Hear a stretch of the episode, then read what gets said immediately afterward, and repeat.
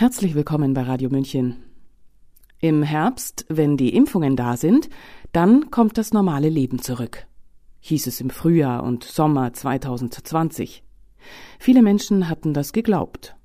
Der Psychologe und Publizist Dr. Alexander Meschnik meint, dieses Versprechen war ein Fehler der politischen und medialen Akteure gewesen, die damit alles andere vernachlässigten. Ihr Erlösungsversprechen jedenfalls stellt sich jetzt als eine Lüge heraus. Alexander Meschnich verfasste den Text Verzockt? Macht nichts. Wir erhöhen den Einsatz. Ulrich Allroggen hat ihn für uns eingelesen. In der Wirtschaftspsychologie gibt es das sogenannte Investment-Paradoxon. Dieses lautet, wer einmal eine Wette getätigt hat und sie verloren hat, neigt dazu, beim nächsten Mal ein Vielfaches zu setzen um den Verlust zu kompensieren. Dieses Phänomen kennt jeder, der mit Aktien handelt oder gerne in Spielcasinos geht. Das, was wir derzeit von der politischen Führung im Zusammenhang mit einer faktisch verordneten Impfung beobachten können, ähnelt der Wette eines Spielers, der alles auf eine Karte setzt und hofft, die Bank zu sprengen. Der größte Fehler der politischen und medialen Akteure in der sogenannten Pandemie war das Versprechen, mit den mRNA-Impfstoffen könne die Ausnahmesituation beendet werden und dabei alle anderen notwendigen Vorkehrungen zu vernachlässigen. Wenn jeder ein Impfangebot erhalten habe, wir erinnern uns, sollten ja alle Maßnahmen zurückgefahren werden. Dieses Erlösungsversprechen stellt sich immer mehr als eine Lüge heraus, auch wenn alles dafür getan wird, diese Tatsache zu verschleiern. Nun soll die für alle empfohlene Booster-Impfung die rasch abnehmende Wirkung der Impfstoffe aufheben. Diese ist prinzipiell bereits zeitlich unbegrenzt angedacht. Zitat Wir werden selbstverständlich alle Menschen auf Dauer boostern müssen, um ihnen einen guten Schutz zu geben, es sei denn, sie wollen sich infizieren. Zitat Ende.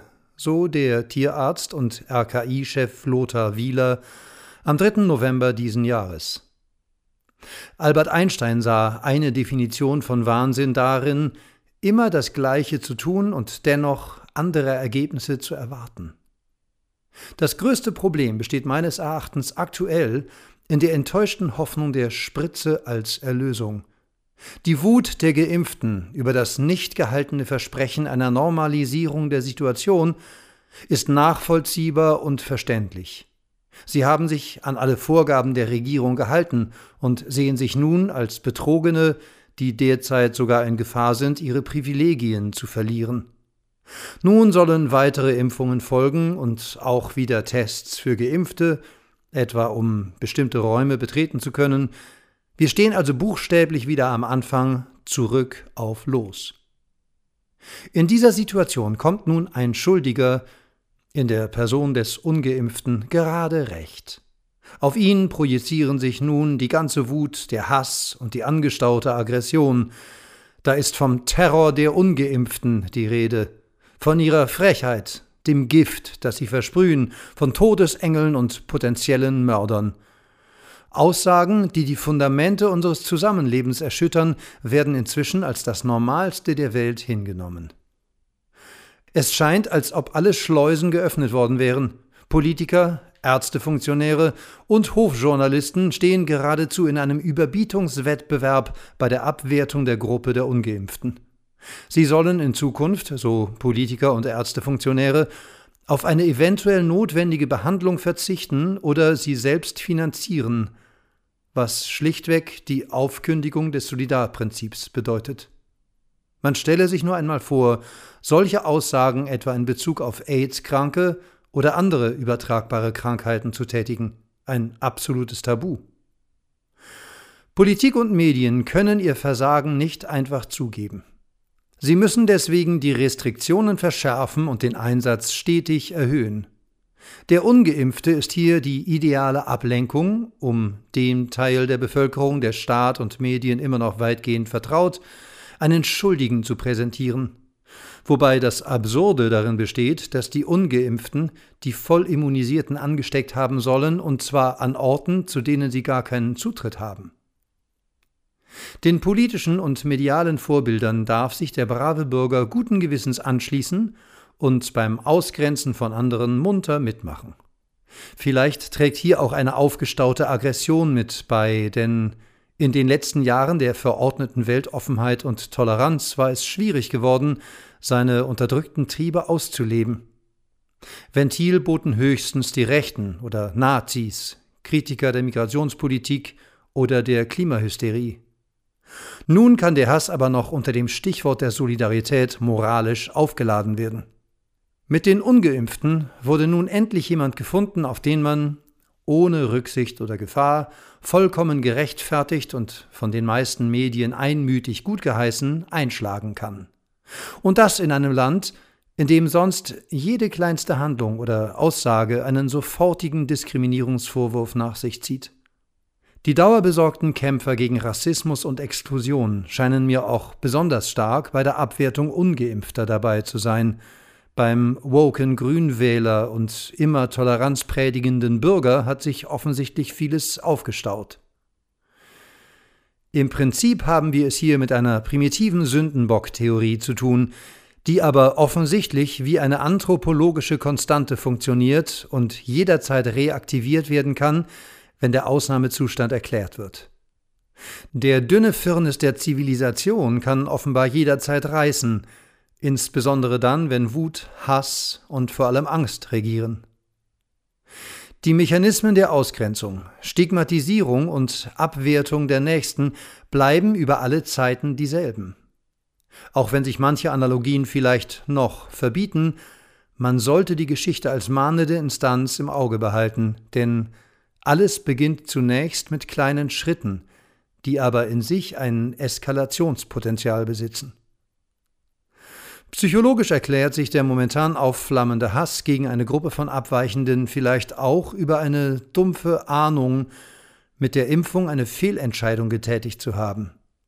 Gerade weil ich diesen Fehler nicht zugeben kann, muss ich, siehe Investment Paradoxon, meine Handlung umso vehementer verteidigen und jeden, der hier nicht mitmacht, wütend bekämpfen.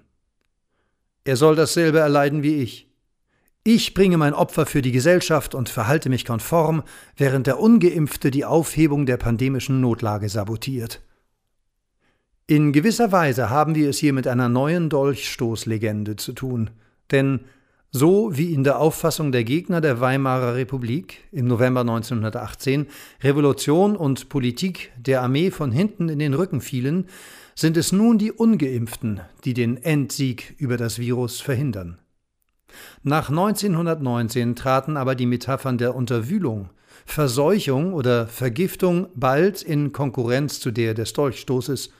Das deutsche Volk war quasi von innen vergiftet worden und entscheidend geschwächt. Es ist vielleicht kein Zufall, wenn der Bayernkönig und Scharfmacher Markus Söder bei Anne Will von Ungeimpftem in diesem Sinne sagte: Wir haben zwei Viren im Land. Wir haben Corona und wir haben dieses Gift.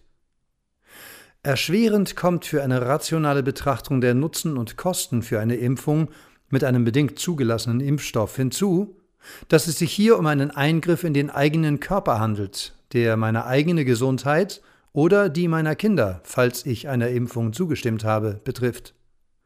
Deshalb muss auch alles, was die eigene Entscheidung in Frage stellt, die mangelnde Wirksamkeit des Impfstoffes, die Meldungen über die Zunahme an Nebenwirkungen, die Erkrankung an Covid trotz Doppelimpfung, die aktuelle Mutante Omikron, für die der Impfschutz faktisch nicht wirkt, abgewehrt werden. Jeder von uns weiß, dass es quasi unmöglich ist, über diese Themen vorbehaltlos zu kommunizieren. Dafür ist die tägliche Propaganda auf allen Kanälen zu stark, dient sie doch auch der Aufrechterhaltung und Stärkung der eigenen Position. Zudem ist es nur bedingt möglich, etwa auftretende Erkrankungen nach einer Impfung kausal mit der letzteren in Verbindung zu bringen, auch wenn es bereits vielfach Hinweise darauf gibt.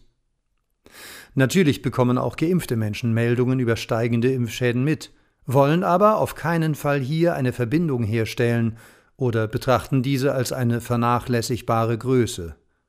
Das alles ist menschlich verständlich, führt aber in vielen Fällen zu massiven Abwehrreaktionen.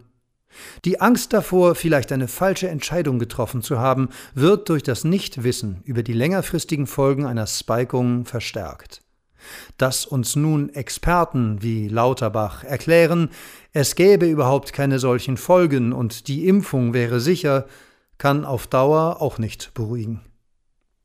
Die spannende Frage derzeit bleibt, wie groß ist der Anteil derjenigen, die eine weitere Booster-Impfung ablehnen werden. Betrachte ich mein engeres soziales Umfeld, dann reagieren die meisten mit strikter Ablehnung. Doch das mag eine Ausnahme sein. Vielmehr herrscht in meinen Augen eine geradezu maximale Gleichgültigkeit, eine Weigerung zu begreifen, was die momentanen Eingriffe über mein eigenes Leben hinaus politisch bedeuten. Denn die Einschnitte betreffen ja viele Mitmenschen nicht. Ich bin ja geimpft. Und es stellt sich die Frage, wie weit kann die Regierung gehen, bevor sich ein breiter Widerstand formiert? Ist ein nächster Lockdown für alle möglich? Ich denke ja. Was aber sind die Bürger bereit hinzunehmen? Wo ist die Grenze? Natürlich lässt sich nicht sagen, was passiert, wenn die Daumenschrauben weiter angezogen werden und harsche Restriktionen wieder für alle gelten. Was, wenn immer mehr Geimpfte erkranken und der Schutz der Impfstoffe sich stetig reduziert? Was, wenn die neuerlichen Einschränkungen keinen Einfluss auf das Geschehen haben? Vielen Geimpften wird derzeit von Politik und Medien klargemacht, dass ihr Status nur ein temporärer ist und sie nach sechs, neun oder zwölf Monaten, je nach gesetzlichen Bestimmungen, wieder in die Kaste der Unberührbaren zurückfallen. Werden die Bürger das auf Dauer mitmachen und ein lebenslanges Impfabonnement unterschreiben?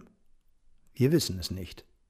Das Potenzial für Widerstand sehe ich an dieser Stelle auf jeden Fall. Denn die Politik wird ihr Versprechen eines Endes der sogenannten Pandemie über noch härtere Einschnitte nicht lösen können. Folglich werden weitere Schuldige gesucht.